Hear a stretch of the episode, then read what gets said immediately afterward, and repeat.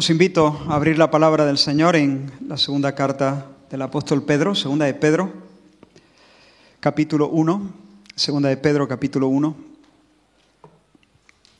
Y vamos a leer los versículos del 5 al 11, estarán en pantalla, creo. Segunda de Pedro, capítulo 1, versículos del 5 al 11, dice la palabra del Señor, vosotros también, poniendo toda diligencia por esto mismo, añadid a vuestra fe virtud a la virtud, conocimiento. Al conocimiento, dominio propio. Al dominio propio, paciencia. A la paciencia, piedad. A la piedad, afecto fraternal. Y al afecto fraternal, amor. Porque si estas cosas están en vosotros y abundan, no os dejarán estar ociosos ni sin fruto en cuanto al conocimiento de nuestro Señor Jesucristo. Pero el que no tiene estas cosas tiene la vista muy corta. Es ciego habiendo olvidado la purificación de sus antiguos pecados. Por lo cual, hermanos, tanto más procurad hacer firme vuestra vocación y elección, porque haciendo estas cosas no caeréis jamás. Porque de esta manera os será otorgada amplia y generosa entrada en el reino eterno de nuestro Señor y Salvador Jesucristo. Vamos a orar un momento, Señor, delante de tu palabra una vez más. Y una vez más, Señor, pedimos tu ayuda. Te necesitamos para entenderte. Solo, Señor, con tu gracia podemos, Señor, entender tu corazón. Y solo, Señor, entendiendo tu corazón tenemos vida.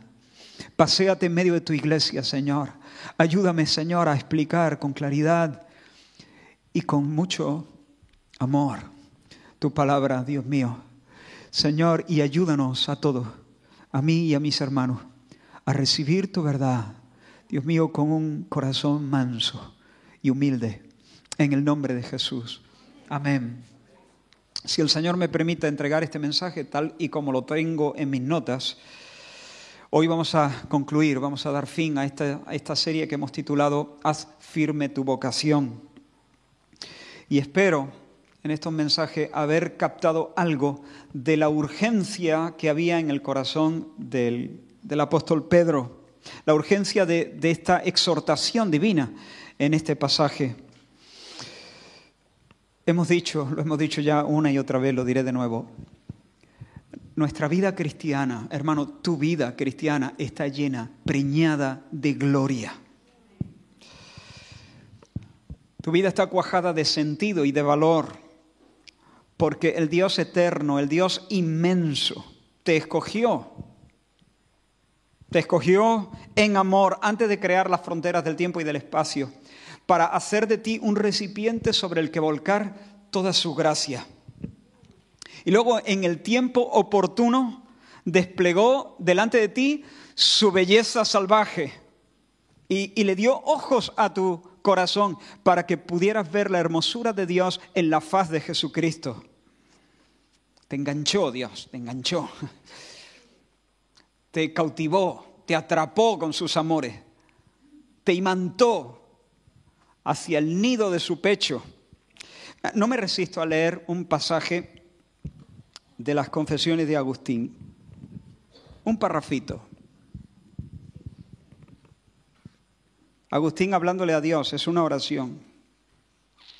Tarde, tarde os amé. Hermosura tan hermosura es Dios. Tarde os amé, hermosura tan antigua y tan nueva. Tarde os amé. Y he aquí que vos estabais dentro de mí y yo de mí mismo estaba fuera. Y por de fuera yo os buscaba. Y en medio de las hermosuras que creasteis, irrumpía yo con toda la insolencia de mi fealdad. Estabais conmigo y yo no estaba con vos. Manteníanme alejado de vos aquellas cosas que si en vos no fuesen, no serían. Pero vos llamasteis, gritasteis, derrumbasteis mi sordera, centelleasteis, resplandecisteis, ahuyentasteis mi ceguera, derramasteis vuestra fragancia, la inhalé mi respiro y ya suspiro por vos. Gusté y tengo hambre y sed, me tocaste y encendíme en el deseo de vuestra paz ese Dios, el que irrumpe y nos, sorprende en medio de la insolencia de nuestra fealdad y nos grita y nos detiene y nos cautiva. Y no solamente el Señor nos llamó, sino que vino a nosotros, el Dios Trinidad, a morar en nosotros, el Padre y el Hijo, por la presencia bendita del Espíritu Santo. El manantial de la vida no está en algún lugar distante, está en nosotros, en nosotros, más cerca que nuestro propio aliento. Y por ese constante suministro del Espíritu Santo, nosotros tenemos todo lo necesario para vivir como Dios manda, para peregrinar y seguir peregrinando hasta llegar a la patria. Y además de todo eso, el Señor nos ha hecho herederos de la vida eterna. Eso significa que Dios no solamente nos hace feliz con una felicidad, nos hace feliz con su felicidad. Él nos hace partícipe de su bienaventuranza. De momento solamente estamos chapoteando en la orilla, pero dentro de poco, cuando vuelva el Rey Jesús, vamos a bucear en ese océano infinito de su alegría. Y hermanos, la pregunta entonces, si todo esto es verdad en la vida cristiana, si no es una exageración, ¿Cómo es posible que siendo amados así, siendo seducidos así, siendo habitados por Dios, siendo introducidos al banquete trinitario, al banquete de su amor, ¿cómo es posible que nuestra vida a veces carezca de gozo, un gozo radiante, un gozo pujante? ¿Cómo es posible que nuestras almas a veces bostecen delante de bendiciones tan excelentes? Y en este pasaje encontramos una clave. Cuando nosotros dejamos de progresar en la vida cristiana, dejamos de degustar la dulzura de la gloria. Porque hermanos, hemos dicho que las posibilidades de la vida del Espíritu solamente se experimentan cuando el corazón se lleva al punto de ebullición. Solo un corazón que hierve conoce el sabor intenso de la vida abundante. Pero cuando el alma se entibia, entonces el amor de Dios, los consuelos de Dios, no saben a nada, saben a poco. El maná es pan muy liviano. Cuando el alma se enfría, el Señor, los consuelos de Dios no colman el corazón, no se difunden por él todas esas gracias del Señor se quedan en potencia, como, como, esa, como esa bolsita de poleo menta metida en agua tibia. El sabor se queda encapsulado y no se disfruta. Pero hermanos, si nos ejercitamos en la comunión con Dios, si somos diligentes en sus caminos, no solamente vamos a saber intelectualmente que somos amados por Dios, vamos a sentirlo. Vamos a sentirlo, vamos a saborearlo. Vamos a encontrar deleites, socorros de Dios, muy precioso. Vamos a acumular historias con Dios. Vamos a experimentar que Dios nos toca y nos fortalece. Vamos a saber de manera muy honda, muy íntima, que Dios es nuestro y que nosotros somos de Dios. Y cuando tenemos esa seguridad, hermano, crecemos en familiaridad con Dios. Cuando tenemos la seguridad de la salvación, tenemos mucha confianza en la oración y tenemos mucho de nuevo en el testimonio y hay fortaleza en la batalla espiritual y hay fervor y gozo en la esperanza y hay vigor para, para florecer, para dar fruto en el lugar donde Dios nos ha puesto. Pero hermanos, cuando falta el gozo de la salvación, cuando esa seguridad no está vibrante en nosotros. Primero nos volvemos tímidos, luego muy débiles y finalmente estériles. El cristiano se convierte en una especie de contradicción, en sal que no sala, en alguien insulso, sin poder y sin atractivo. Y eso es lo que Pedro quiere evitar. Él quiere evitarlo. Por eso está espoleando a los hermanos, para que se levanten, para que prosigan, para que avancen, para que crezcan para que corran hacia la perfección. Y yo creo que eso es lo que el Señor quiere que en este tiempo esta iglesia haga. Que cada miembro de esta congregación pueda levantarse y crecer. Y yo en el nombre del Señor estoy haciendo sonar la alarma. Porque como dice Pablo a los romanos, porque la noche está avanzada, se acerca el día. Desechemos pues las obras de las tinieblas y vistámonos las armas de la luz. Así que hermanos, vayamos a la perfección. Crezcamos, crezcamos a la imagen de Cristo. Por una parte, hemos dicho que el crecimiento es don, es regalo, es milagro de Dios. El crecimiento es regalo de Dios. Sin embargo, recae sobre nuestra responsabilidad, tal y como lo vemos en este pasaje, el crecer, el añadir, añadir a nuestra fe virtud, a la virtud conocimiento, al conocimiento dominio propio, al dominio propio perseverancia y luego devoción, etc.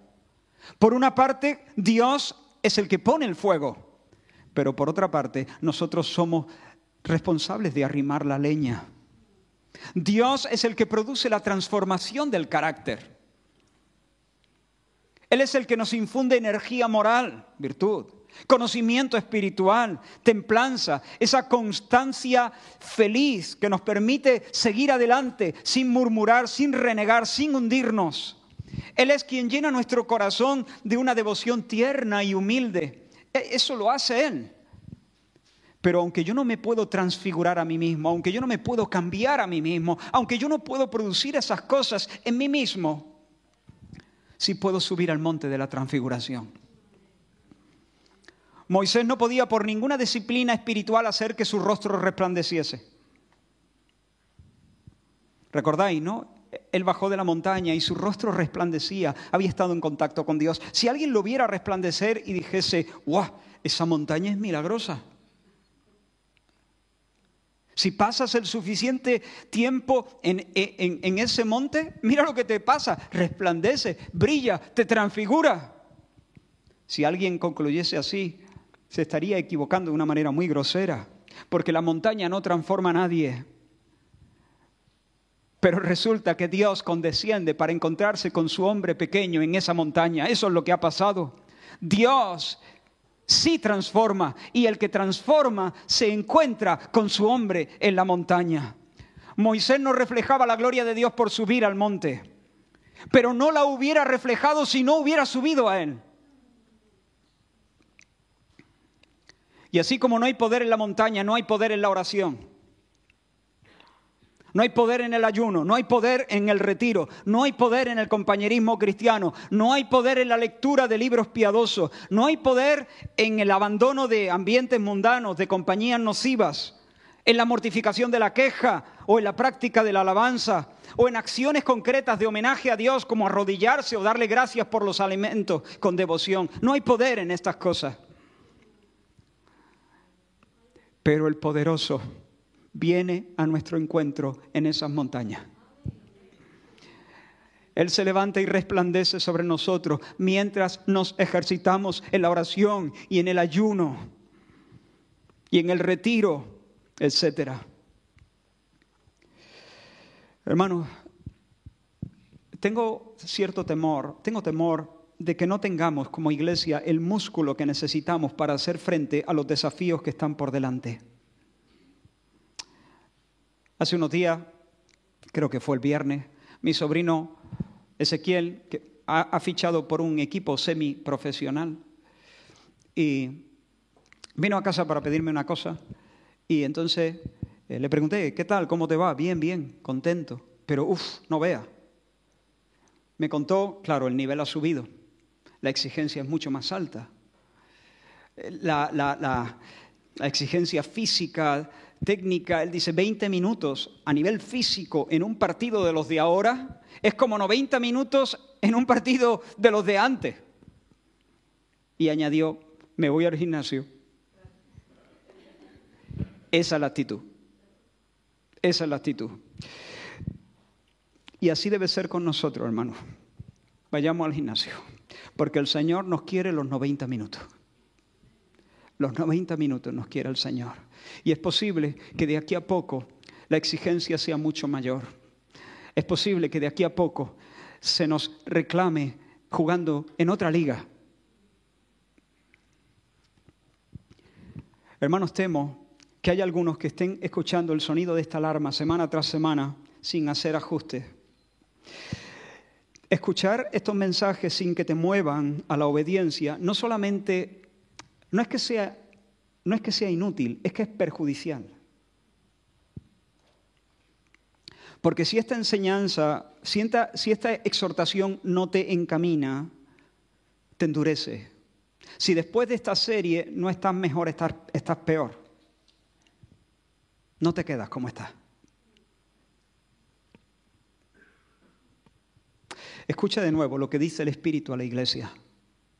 Vosotros también, poniendo toda diligencia por esto mismo, añadid a vuestra fe virtud, a la virtud conocimiento, al conocimiento dominio propio, al dominio propio paciencia, a la paciencia devoción, piedad, y a la piedad afecto fraternal, y al afecto fraternal amor. Afecto fraternal, amor. Ese será nuestro tema en los minutos que tenemos por delante. Filadelfia y ágape. Filadelfia, afecto fraternal. Ágape, amor. Esos son los términos griegos que utiliza el apóstol Pedro. Y cuando hablamos de Filadelfia y de ágape, cuando hablamos de amor, básicamente hemos llegado a la cima de la vida cristiana. El amor es la expresión acabada de la santidad, de la vida de, de santidad. Es la corona de la perfección cristiana. Si la raíz es la fe, añadida a vuestra fe, la flor eh, y el fruto es el amor. Amar perfectamente es alcanzar la es vivir perfectamente. Amar perfectamente es cumplir la ley a cabalidad, porque como dice el apóstol Pablo, el cumplimiento de la ley es el amor. Amar perfectamente es alcanzar la realización total. Amar perfectamente es poseer la felicidad. Escucha esto. Amar perfectamente es poseer la felicidad. Amar es aquello que nos llena. Amar es lo que nos satisface plenamente. Porque nosotros hemos sido diseñados, pensados, concebidos, configurados desde el amor y para el amor. Lo voy a decir una vez más. Y no solamente no me canso de decir lo que voy a decir, es que cada vez lo digo con más ganas. En las entrañas de la eternidad pasada, no te pierdas, intenta, intenta pensar conmigo. El Padre, contemplándose a sí mismo, concibe o engendra una idea infinita, un concepto infinito que le representa totalmente. Es un verbo que le expresa por entero. Y a ese verbo la Biblia lo llama el Hijo. El Hijo, engendrado por el Padre. Y cuando el Padre se conoce en el Hijo, está encantado de conocerse. Eso que para nosotros sería una grosería o una, vanidad, o, en el Padre es lo justo y lo perfecto. Porque esa palabra viviente es el resplandor de su gloria. Es la mismísima imagen de su esencia. El verbo es luz del Padre. El verbo es hermosura del Padre. El verbo la palabra, el logos, el concepto, la idea infinita, el Hijo es el, el esplendor de sus perfecciones. Y cuando el Padre ve al Hijo, le ama, le ama. Se complace de forma infinita en Él. Y el Hijo le devuelve al Padre otro tanto de ese amor insondable y eterno. Y cuando el torrente del amor del Padre choca, se encuentra con el torrente del amor eterno del Hijo, nos encontramos, estamos en la presencia del Espíritu Santo. El Espíritu Santo es ese ósculo divino, ese beso divino. Ese ósculo santo entre el Padre y el Hijo. Y ese beso palpita y vibra en una persona. ¿Cómo funciona esto? No lo sé. Pero es la tercera persona de la Trinidad, el Espíritu Divino, el Espíritu que es el abrazo de Dios, el vínculo de amor que hace que padre e hijo vivan en el éxtasis de la unidad del Espíritu. El padre y el hijo viven en la unidad del Espíritu, en el ósculo del, Espíritu, en el abrazo del Espíritu. Y eso significa, hermano, que Dios es un volcán de amor. Dios es todo amor. Dios es solo amor. Todo amor, solo amor. Y alguno está pensando, ¿cómo que solo amor? ¿Acaso no es también justicia? ¿Acaso Dios no arde de indignación contra los malvados? Sí. Pero odia porque ama.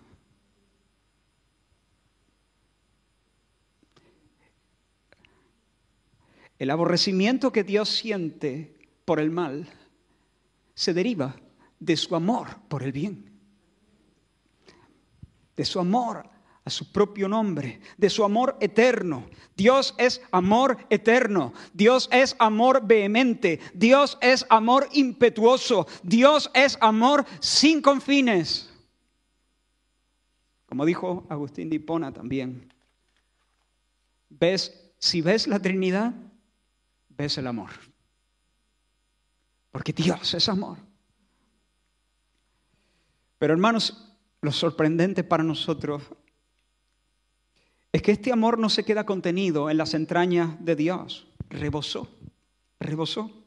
Esta fiesta trinitaria se, se, difundió, digamos.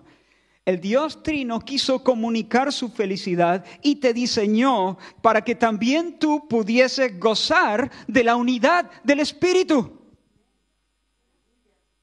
para que también tú pudieras recibir en tu pecho el ósculo, el, beso de Dios. Y por lo tanto devolverle el beso a Dios.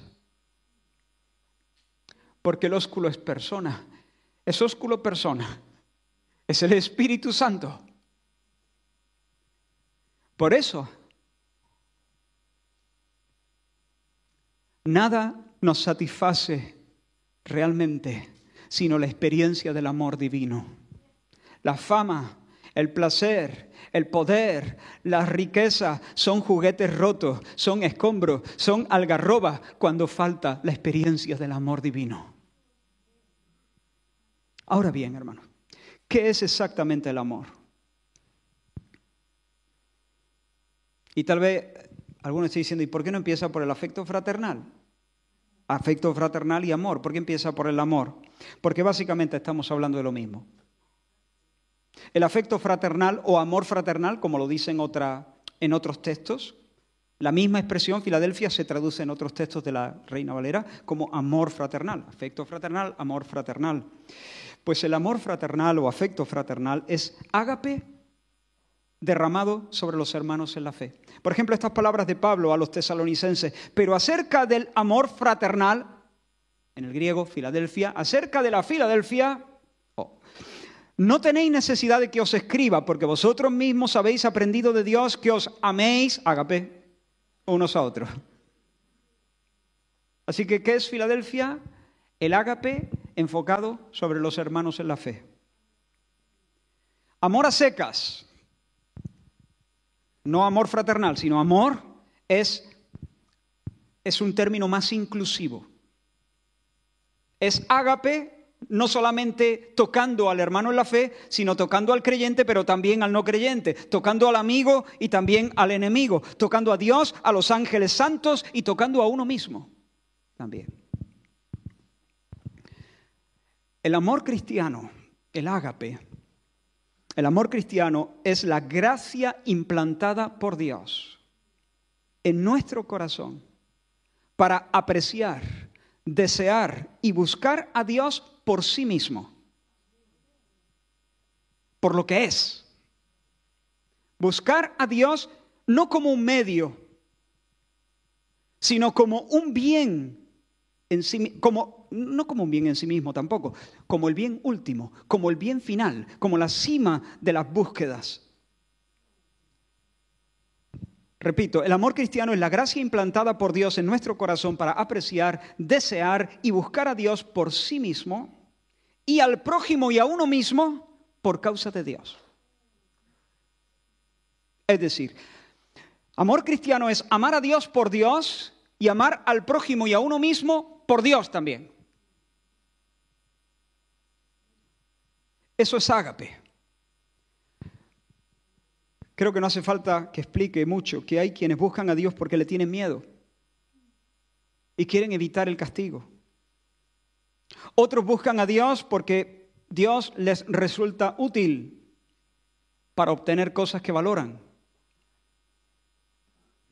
Quieren que Dios les arrime, no sé, salud, eh, dinero, amor. Y por eso les interesa eh, estar cerca de Dios y buscarle, pero en realidad buscando a Dios lo que están persiguiendo son estas otras cosas. Tanto unos como otros, tanto el que le teme como el que está buscando a Dios eh, para finalmente conseguir otras cosas, tanto unos como otros se están mirando a sí mismos. Su amor, ese amor es falso, utilitario, interesado, egoísta, parasitario. Aman a Dios debido a un amor propio. Esto sería amar a Dios por sí mismos, por causa de sí mismos. Pero hermanos, hay otros que aman a Dios porque le aprecian, porque admiran su bondad, porque encuentran deleite en la amistad con Dios. Y para ellos Dios no es útil, es precioso, es diferente. No se sirven de Dios, le adoran, le admiran, están encantados con Dios. Sus ojos se le van detrás de la hermosura de Dios. Dios ha captado su atención Dios los ha atraído así, erigiéndose como lo más atractivo en sus vidas.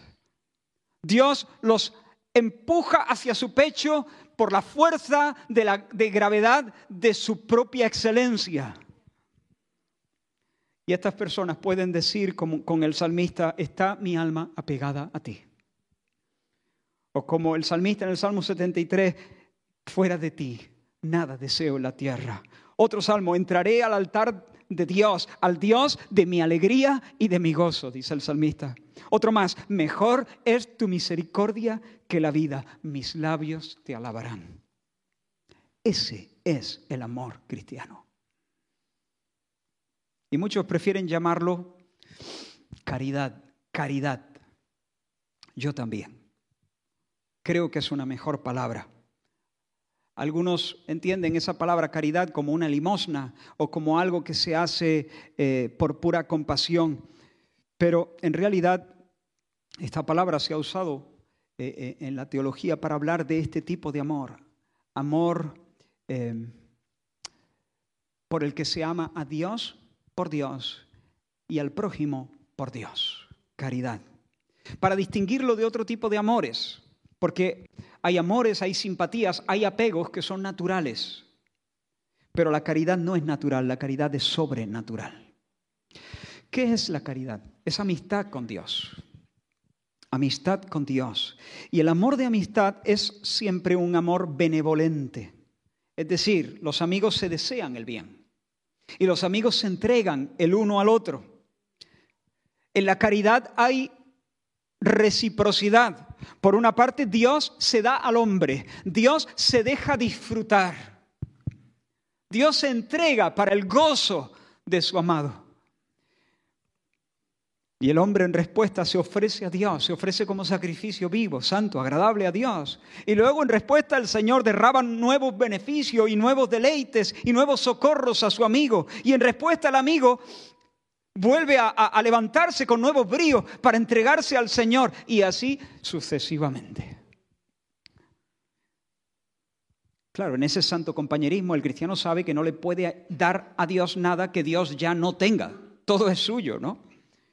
Pero aún así encuentra placer en venir delante del Señor y en decirle, Señor, de lo recibido de tu mano te damos. De lo recibido de tu mano te doy.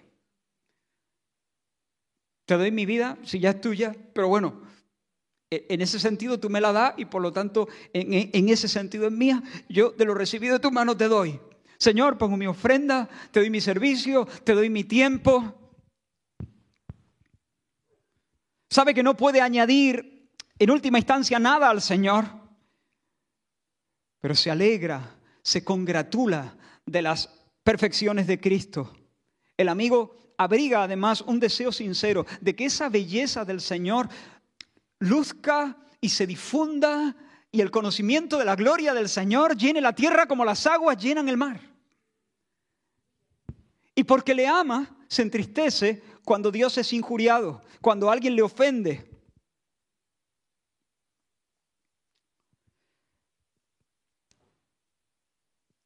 Hemos dicho muchas veces, el amor es una decisión.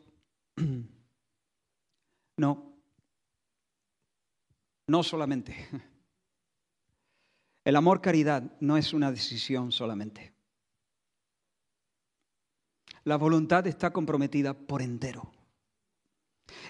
El amor caridad no solo decide, el amor caridad está lleno de aprecio y sentimiento ardoroso. A veces arden más, a veces arden menos, pero siempre arden. El amor, en el amor caridad no solamente hay resolución, en el amor caridad hay inclinación afectuosa, afectiva, cálida. En todo caso podemos decir es el amor es una decisión en llamas, eso sí, una decisión en llamas, porque el que ama con amor de caridad decide, pero decide seducido, ¿entiendes? Decide seducido, decide sintiendo. No siempre sus afectos, como digo, están al rojo vivo, pero siempre están. Así que hermanos, la caridad es una disposición santa y vigorosa, disposición santa y vigorosa que impera en la voluntad. Pone su dominio, su imperio sobre la voluntad de una persona. Y algo más, la caridad o el amor es el alma de todas las virtudes.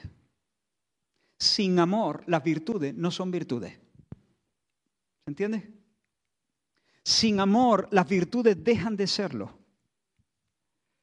Si el valiente es valiente con el propósito de alcanzar fama y de que se ponga su nombre en el mármol y en los libros de historia, entonces tal valentía, que debería ser una virtud, ha dejado de ser virtud y es mezquindad. Si, si, esos actos de valentía no están, no están traspasados de verdadero amor, no hay virtud que celebrar. Si el celo, por ejemplo, por la sana doctrina, alguien muy celoso de la sana doctrina, si ese celo por la sana doctrina no brota del amor,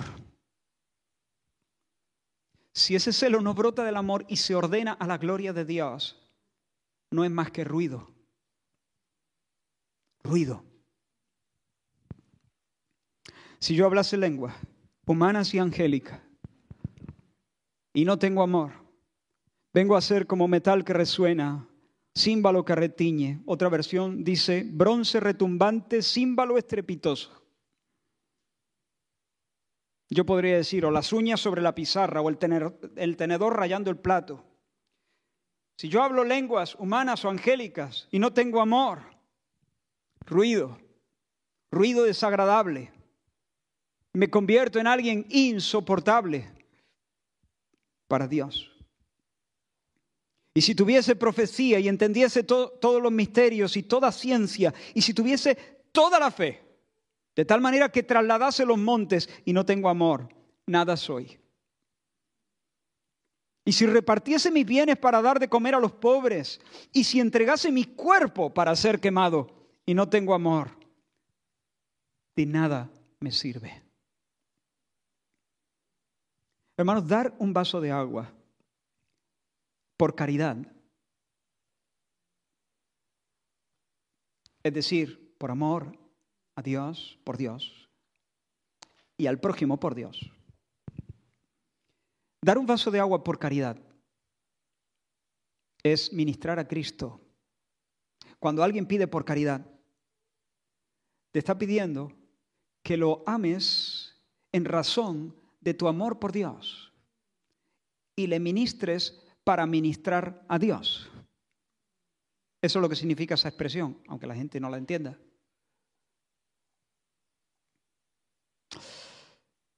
Cuando la caridad empapa el alma, la vida entera queda traspasada, penetrada por el amor cristiano y entonces todo se convierte en, en ofrenda, todo, todo es culto, todo es un beso al Señor. Jesús dice, venid benditos de mi Padre, heredad el reino preparado para vosotros desde la fundación del mundo, porque tuve hambre y me disteis de comer. Tuve sed y me disteis de beber. ¿Cuándo? ¿Cuándo? ¿Cuándo te dimos de beber?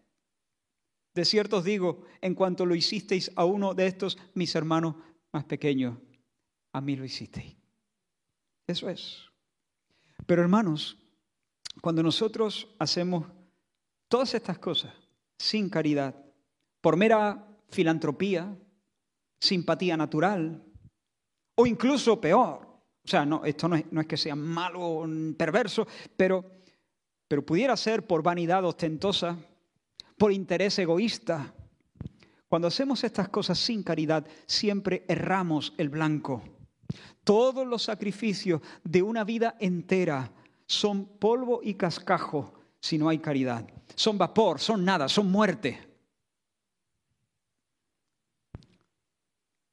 Los que estáis apuntando, apuntad esta frase. Lo que no es caridad es pecado. Lo que no es caridad es pecado. Ahora bien, hermanos, la caridad o el amor no es solo amar a Dios por Dios, sino, como he dicho ya varias veces, amar la propia vida y al prójimo por Dios también.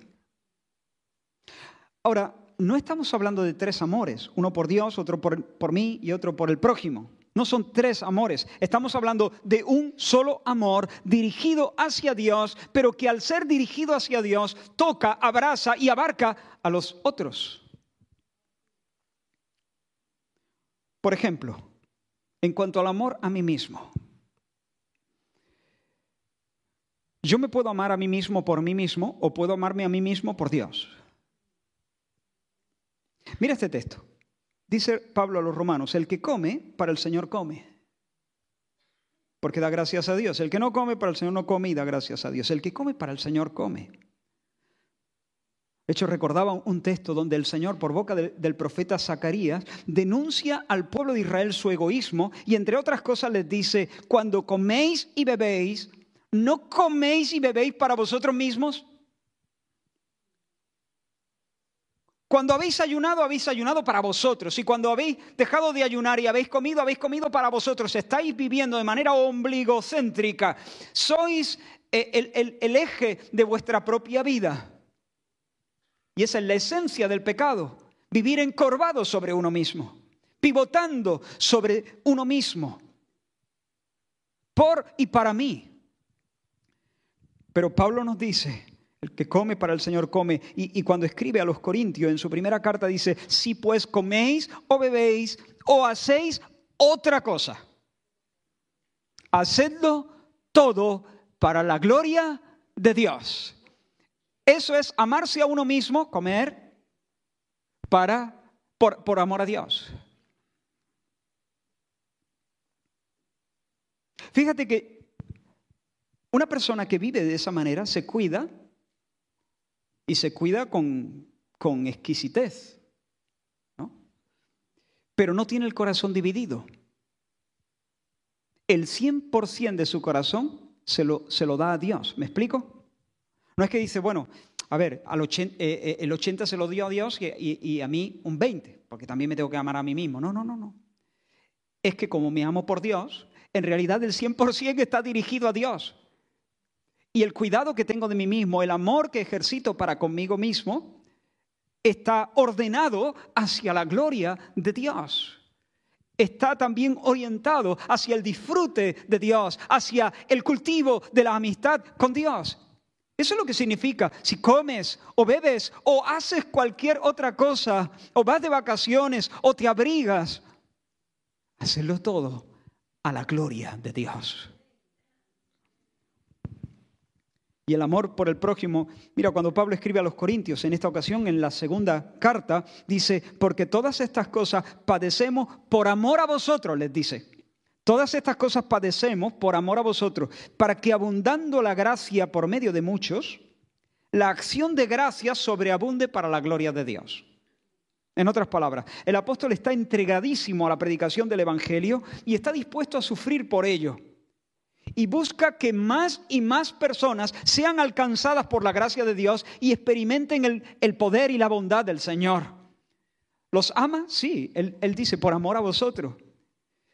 Y, es un amor de caridad, no es una simpatía natural, no es simple solidaridad, no es un, cariño, natural, eh, es caridad. Los ama por Dios. Lo que, lo, que, está deseando es que ellos sean salvos, pero no como un bien en, en, sí mismo. Quiere que ellos sean salvos para que finalmente Dios reciba la gloria y la acción de gracia de ellos. Los ama por Dios. Amándolos está amando a Dios. Y al amar a Dios le es necesario pasar por esas Samarias, ¿entiende?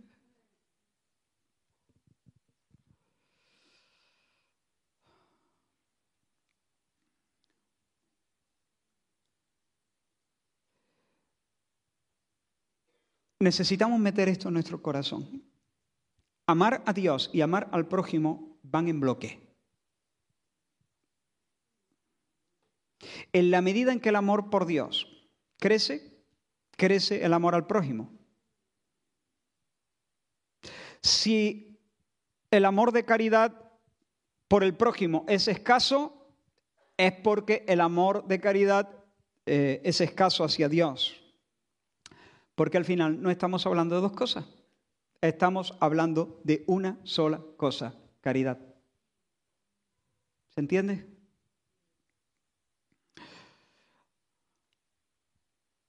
Alguien pudiera decir, no, bueno, Israel, yo honestamente, si te digo la verdad, yo amo mucho a Dios, pero apenas estoy empezando a soportar a las personas.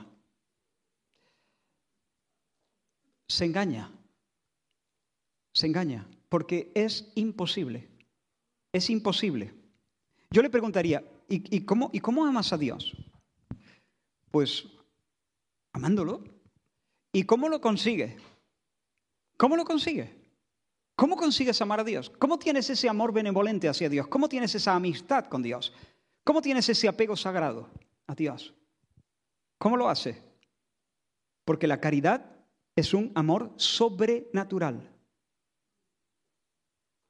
Ninguna persona que no haya nacido de Dios tiene caridad, ninguna. Por eso prefiero esta palabra caridad, porque amor está amor usamos para muchas cosas. Hay un amor natural, como he dicho en varias ocasiones. Hay simpatía natural, pero la caridad es sobrenatural. Solo habita en un corazón regenerado. No es como el, padre, eh, como, el, amor natural a los hijos o a los padres o a la patria. Esos son amores naturales. Cualquier inconverso, cualquier persona, eh, aunque sea un ateo recalcitrante, ama a sus hijos o ama a sus padres o ama a su patria. Yo le preguntaría a esa persona, ¿cómo es que amas a Dios con amor benevolente? ¿Acaso esa, esa virtud no es la obra del Señor soberana y sobrenatural en tu fuero interno? Mira lo que dice el apóstol Juan, no os perdáis aquí. Nosotros le amamos a Él, porque Él nos amó primero. ¿Qué significa eso? ¿Qué significa eso? Hermano, lo que Juan está diciendo aquí es que nosotros llegamos a amar a Dios porque Dios, amándonos, pone en nuestros corazones el amor caridad. Él, por amor, nos da el amor con que nosotros podamos amarle. Eso es lo que significa este texto. Nosotros le amamos a Él porque Él nos ha amado, ha puesto ese amor en nuestros corazones. O para usar los términos del apóstol Pablo, el amor de Dios ha sido derramado en nuestros corazones por el ósculo divino que se nos ha dado, por el Espíritu Santo, por el amor persona.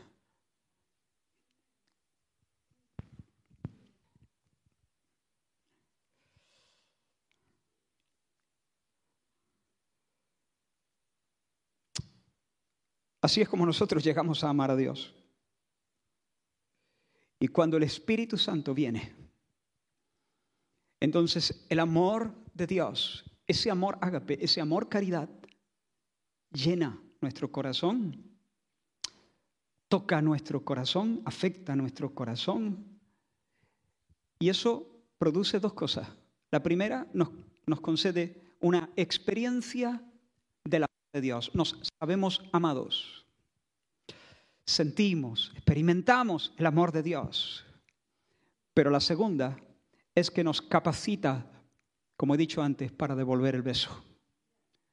Porque el Espíritu está en nosotros. Y por el Espíritu nosotros adoramos.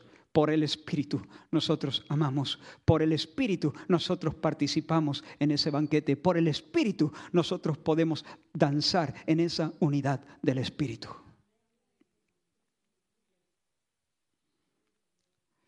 Yo le diría a esa persona, ¿acaso la vida cristiana no es eso? Eso es la vida cristiana. Cualquier cosa que no sea eso no es, no es cristianismo. Cristianismo es eso. El cristianismo es un milagro. Es un milagro desde el principio hasta el final. No hay milagro, no hay cristianismo. Cristianismo es la visita, la irrupción, el descenso de Dios para habitar en nuestro corazón por su espíritu cambiando todas las cosas y poniendo su amor en, nuestro, en nuestras entrañas. Yo le preguntaría, ¿es eso así? Me tendría que decir que sí. Y entonces mi respuesta sería, pues si eso es así, si el amor de Dios mora en ti, si el espíritu de amor mora en ti, es imposible sentir amor por Dios y sentir fría indiferencia por el otro. Imposible. El fuego quema y alumbra, ¿sí o no? ¿Y qué pasa si no, si no alumbra? Pero quema, pero no alumbra. Pero quema, pero no alumbra. Pues no es fuego. Entonces, ¿qué? Yo qué sé lo que será. Fuego no, porque el fuego quema y alumbra. Bueno, pues caridad, eh, amor por Dios, amor a Dios por Dios, amor al prójimo, eh, por Dios, no lo separe, es una misma cosa. Si una de esas partes no está, no es caridad.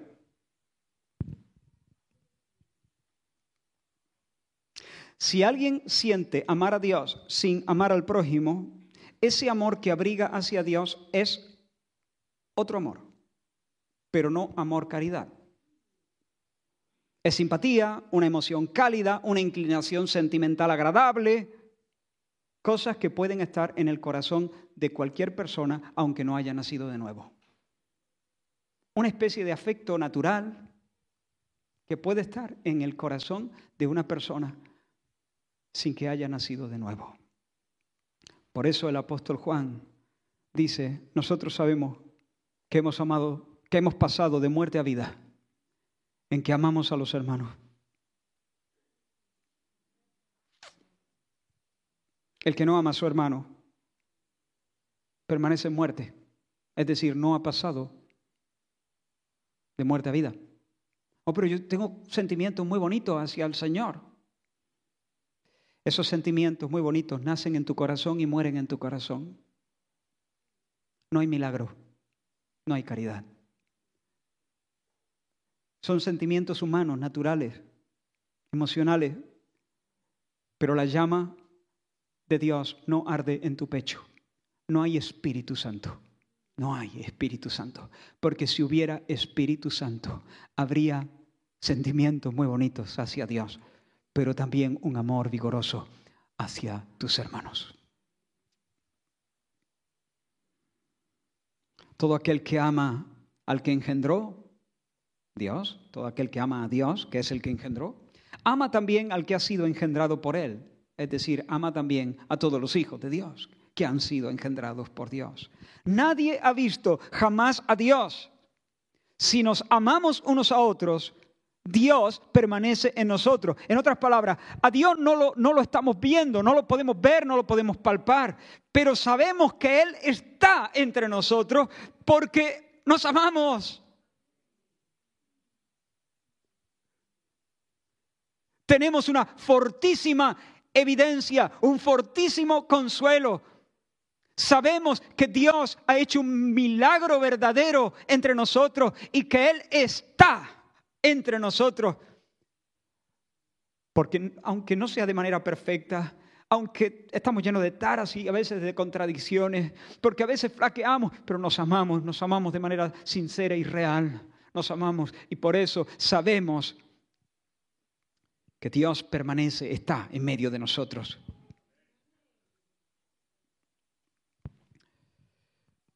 Quiero decirte, sin caridad eres un tiro al aire. Sin caridad es una nube sin agua, un cero a la izquierda. O soy o somos. El problema es que en el, corazón humano no hay caridad. No hay. En el corazón humano, por naturaleza, hay egoísmo, egoísmo. Y, y, el asunto es que no podemos producirla, no podemos fabricarla. Necesitamos que, que Dios ponga su llama, necesitamos que Dios lo haga. Necesitas al Padre y al Hijo morando en ti. En ese, en, ese, necesita, necesitas que, que Dios ponga el volcán, el volcán dentro. Que venga, que venga. Necesitas Espíritu Santo. Eso es lo que, eso es lo que necesitas. Porque nosotros no podemos vencer nuestro egoísmo. Te lo repito, no puedes vencer tu egoísmo. No puedes vencer tu egoísmo. No puedes vencer tu egoísmo. Y si tu egoísmo no es vencido por los siglos sin fin, estarás en el infierno.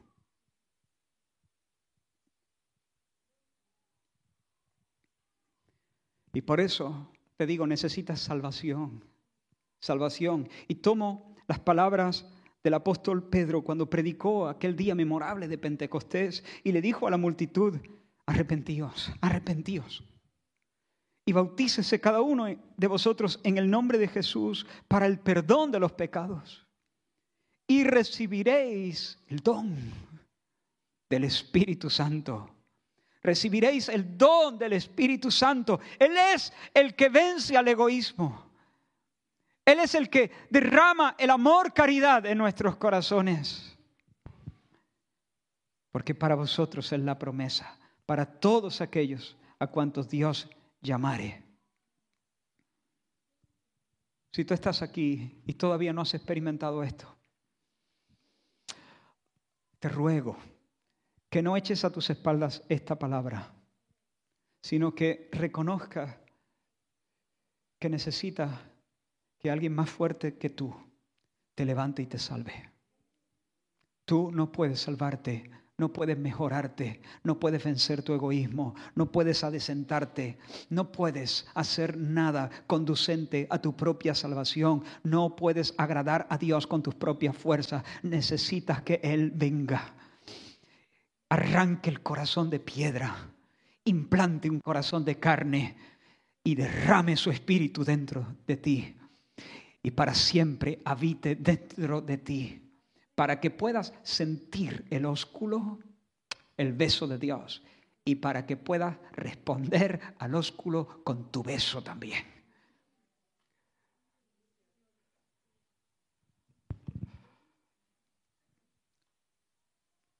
Jesús murió en una cruz en favor de los egoístas, porque Dios no quiere la muerte, no quiere la muerte del impío. No amar a Dios, mira, escucha esto. No amar a Dios es una injusticia, es la peor de todas. Es un pecado grosero. No amarle, no sentirse cautivado por Él, que no se te vaya el corazón detrás de Él, es, un, es, el, es, el, es el pecado. Es el gran pecado. El apóstol Pablo dijo, el que no amare al Señor Jesucristo sea maldito. Maldito sea el que no ame al Señor Jesucristo. Eso lo dijo Pablo en un arrebato de furia. Esa es la sentencia del Espíritu Santo. Eso es lo que dice el Padre.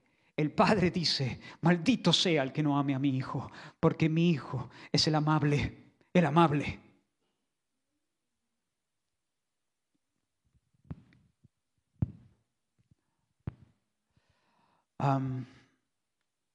Pero Dios no quiere, no quiere la muerte del impío. Y Jesús murió por aquellos que no aman al Señor Jesús. Para poder perdonar ese pecado atroz, para poder perdonar esa indiferencia y esa frialdad. Y yo te invito a que creas que Jesús puso sobre sí tu pecado. Y Dios castigó tu pecado en el cuerpo y el alma santa de su Hijo para no tener que castigarte a ti, sino para concederte el regalo del perdón y para hacerte una vasija donde venir y derramar tu amor por el Espíritu. Cree en el Señor Jesucristo, que no se quedó en la tumba, sino que se levantó triunfante de la muerte y que ahora está vivo y presente por su Espíritu entre nosotros. Cree en el Señor Jesucristo y recibirás perdón de pecado y recibirás el don, el don con mayúscula, el don. Pero si el amor de Dios ya está en ti, si ya eres cristiano, el Señor te llama hoy a que crezcas, a que crezcas en amor. Nuestra, no es nuestra responsabilidad producirlo, ya, ya lo he dicho muchas veces, pero sí es nuestra responsabilidad de ensanchar el caudal, el canal quitar los diques y de esa manera crecer en caridad.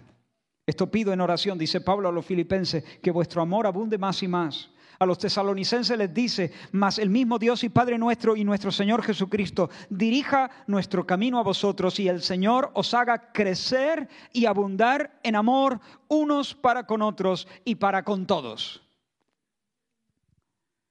Y quisiera prescribir rápidamente, de manera casi esquemática, algunas acciones que han de ser como montañas a las que subamos al encuentro de Dios para ser transfigurados. La primera cosa, inspecciona tus motivos. Hazle una auditoría a tus motivaciones. Levanta todas las piedras y mira qué hay debajo.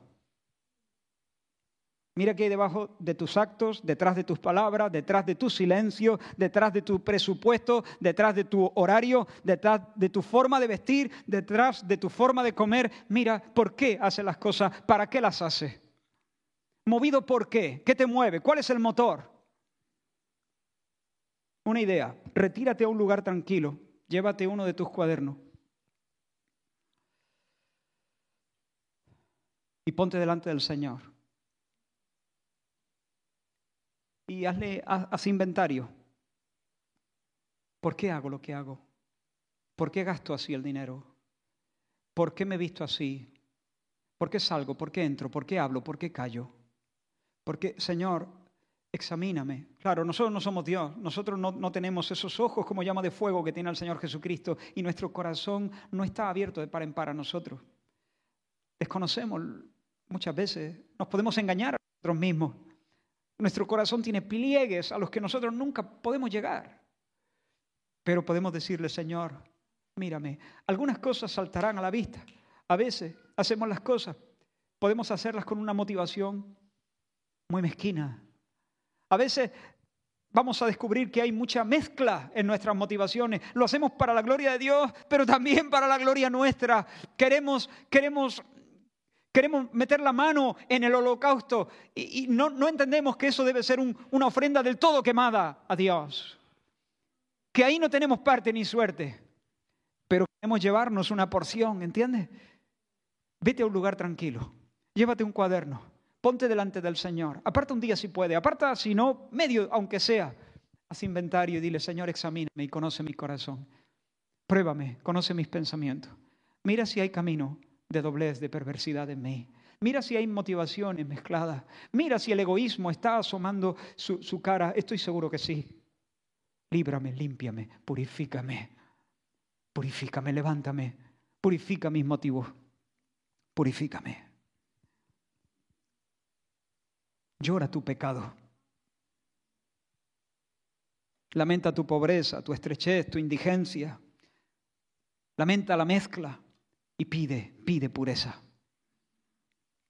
Segunda cosa, abate los ídolos. Cultiva un santo desapego. Un santo desapego de las cosas. Dice, mi alma está apegada a ti. Mi alma está apegada a ti. Una persona que pueda decir eso tiene que vivir desapegándose de otras cosas. Tiene que sostener todas las cosas con la mano abierta. Tiene que mirar todas las cosas dejando distancia. Y por eso te animo a que puedas subir a tu Moria y ofrece a tu Isaac. El apóstol Pablo dice a los, corintios, esto digo hermanos, que el tiempo es corto. Resta pues que los que tienen esposa sea como si no la tuvieran, los que lloran como si no llorasen, los que se alegran como si no se alegraran, los que compran como si no poseyesen, los que disfrutan de este mundo como si no lo disfrutasen, porque la apariencia de este mundo se pasa. Y alguno dice, uy, qué, qué, qué, qué, pasada, ¿no? Qué, o sea, qué extremo, ¿no? qué parece ascetismo puro. No, no es eso. Lo que Pablo está diciendo ahí es, estamos a las puertas del regreso del Señor Jesús. La mirada y el corazón tienen que estar en la patria. Si el Señor te da dones, sujétalos, ponlo sobre tu mano con la mano abierta. No, no cierres la mano, no digas necesito esto. Si tienes riqueza, pues Vale, pero como si no las tuviera. No te entrampe en ella, no te enganche a ella, no, no, no hipoteques tu vida, no, no, no te aferres a esas cosas como si fueran el tesoro de tu alma. Manténlas con la mano abierta de tal manera que puedas decir, Señor, reconozco que vienen de tu mano. Señor, que tú me permites disfrutarlas hasta cierto punto. Pero Señor, quiero cultivar un desapego. Señor, si tú te las quieres llevar esta misma tarde, son tuyas. Tú, tú te las puedes llevar. Y después de que te las hayas llevado, no habré perdido nada, porque todo lo que tengo lo tengo plenamente y legítimamente en ti.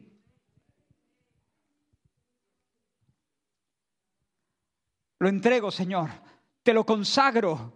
Mi esposa, mi salud, mi coche, mi casa, el dinero que tengo en el bolsillo, las oportunidades. Todo te lo consagro. Permíteme a las cosas usarlas, a las personas amarlas, pero a las primeras usarlas por ti, a las segundas amarlas por ti. Todo te lo consagro.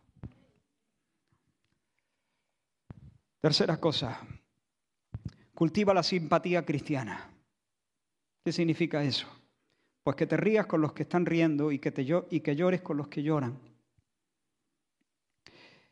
Es más fácil llorar con los que lloran que reír con los que ríen porque el que llora nos mueve de una manera más natural.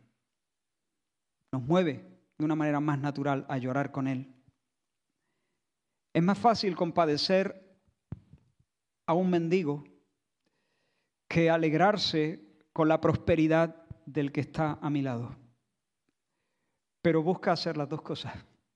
Pídele al Señor que te ayude a matar la envidia, a celebrar los éxitos de tus hermanos. Celébralos y si no puedes celebrarlo, otra vez, vuelve atrás, vuelve atrás y llora tu indigencia, llora tu pobreza y clama al Señor para que purifique tu corazón hasta que de verdad puedas celebrar los éxitos, puedas celebrar el talento de tu hermano, el conocimiento de tu hermano, las oportunidades que Dios les da, las buenas obras de tu hermano, el adelanto en la santificación de tu hermano, sus frutos, su salud, la prosperidad de su familia, la casa que tiene, Que puedas mirar a tu prójimo y decir, esta frase no es mía, es de uno de los padres de la iglesia, lo que es tuyo por el trabajo es mío por el amor.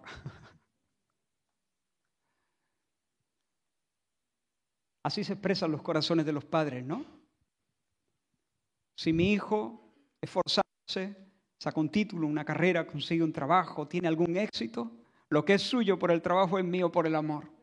¿No? Pues pídele al Señor que eso lo podamos decir de cada uno de nuestros prójimos. Lo que es suyo por la gracia de Dios y por el trabajo es mío por el amor. Yo lo disfruto igual. Aquí también conviene buscarse un, ratito para orar a sola y hacer inventario. Pero necesitamos avanzar porque el tiempo, uf, soy la congregación más paciente del mundo. Os admiro. Estamos terminando. ¿Quién ha dicho? Hmm"?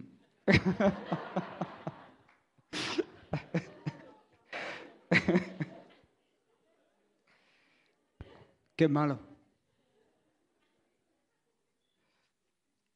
Lucha contra todo lo que atente contra el amor. Lucha contra la discordia.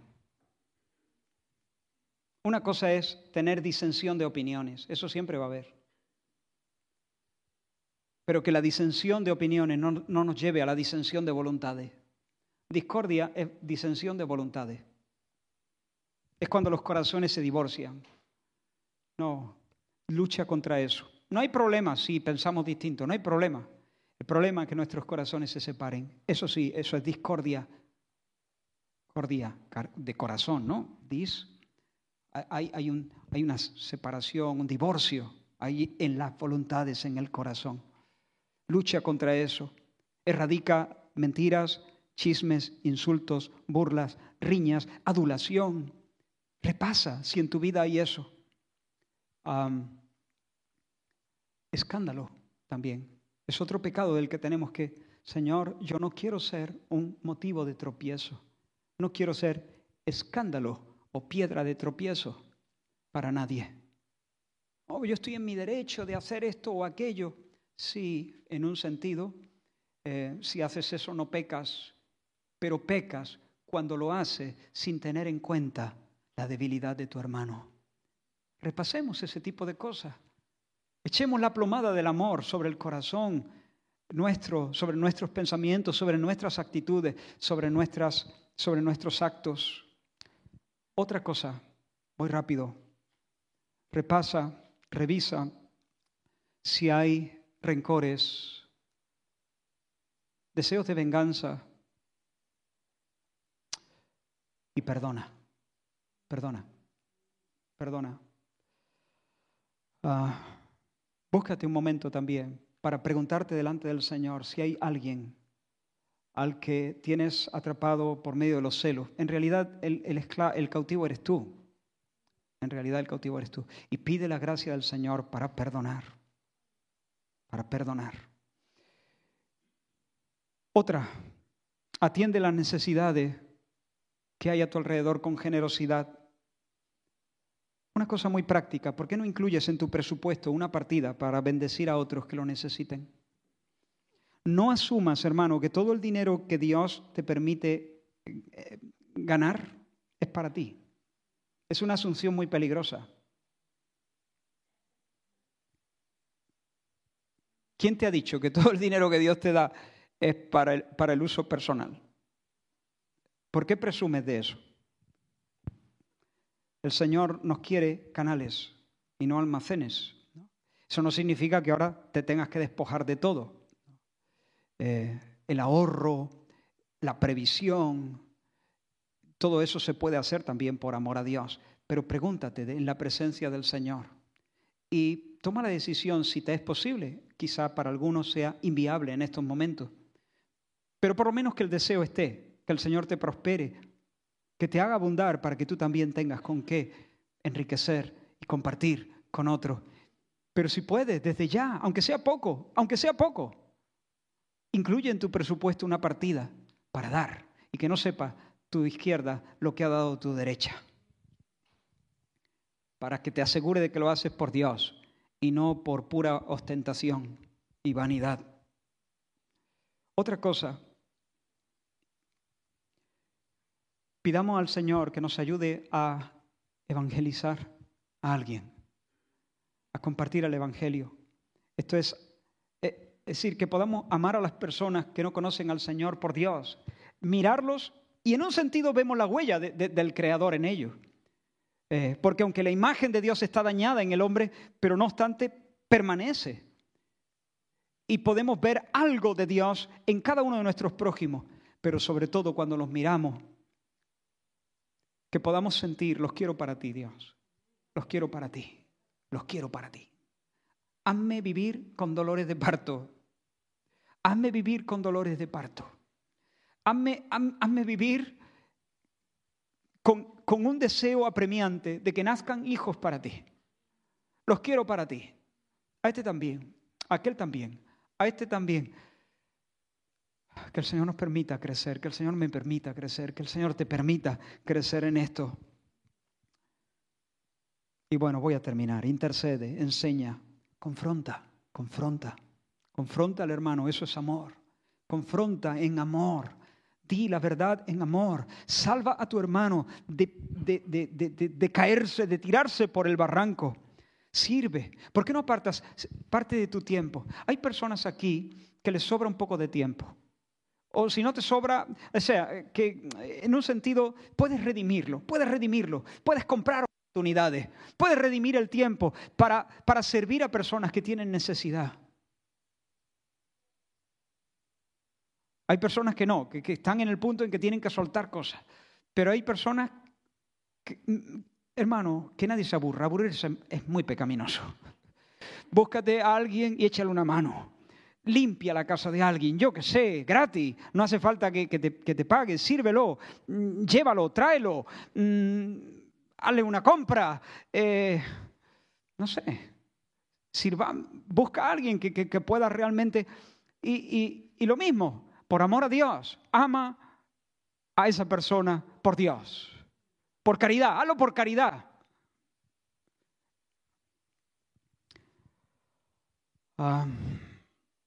y termino diciendo, sé lleno del Espíritu Santo.